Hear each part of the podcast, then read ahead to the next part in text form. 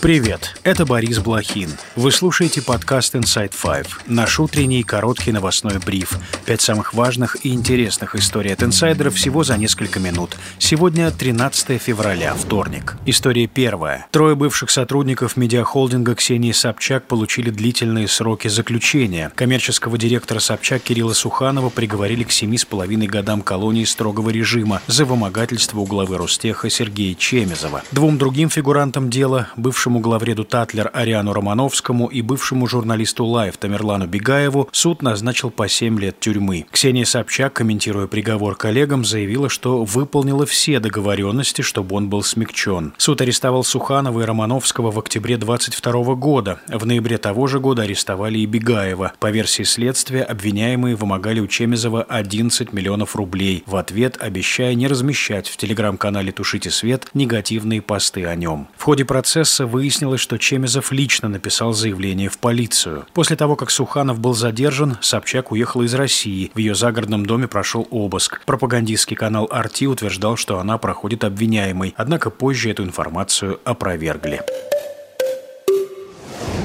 История вторая. Израиль нанес авиаудары по городу Рафах на юге сектора Газа. В этом населенном пункте укрываются около полутора миллионов человек, покинувших северные районы Газы после начала военной операции «Цахал». Палестинский Красный Полумесяц сообщил, что в результате израильских ударов погибли более ста человек. Муниципальные власти заявили, что ударом подверглись мечети Аль-Худа и Аль-Рахма, а также около дюжины домов. Армия обороны Израиля сообщила об освобождении двух заложников, захваченных Хамас 7 октября октября. Пока Израиль ограничивается ударами с воздуха, однако на следующем этапе планирует провести полномасштабную наземную операцию, объявил ранее премьер-министр Беньямин Нетаньяху. Ряд стран и международных организаций выразили беспокойство по поводу военных действий в перенаселенном городе. В ООН заявили, что жителям некуда бежать. Власти Египта категорически отвергают призывы пустить беженцев на Синайский полуостров из соображений национальной безопасности. Президент Байден призвал к шестинедельному перемирию в секторе Газа. По его словам, это может стать первым шагом к долговременному миру.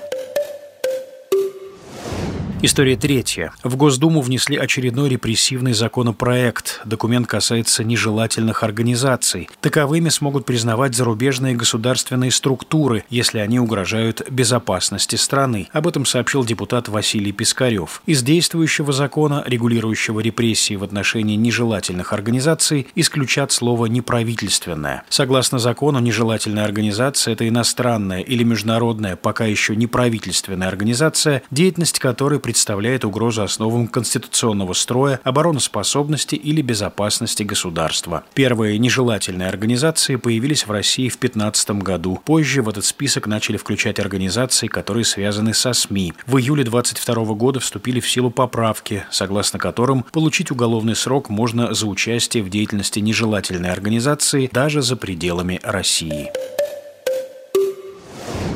История четвертая. Финляндия не будет налаживать отношения с Россией до тех пор, пока Кремль не прекратит войну в Украине. Об этом заявил избранный президент страны Александр Ступ. Кроме того, по его словам, внешнюю политику Хельсинки теперь определяет членство в НАТО и ЕС. Финляндия вступила в Североатлантический альянс в 23 году на фоне российского вторжения в Украину после почти 80 лет политики нейтралитета. Второй тур президентских выборов в Финляндии состоялся 11 февраля. За Стуба проголосовали более 51 1% избирателей.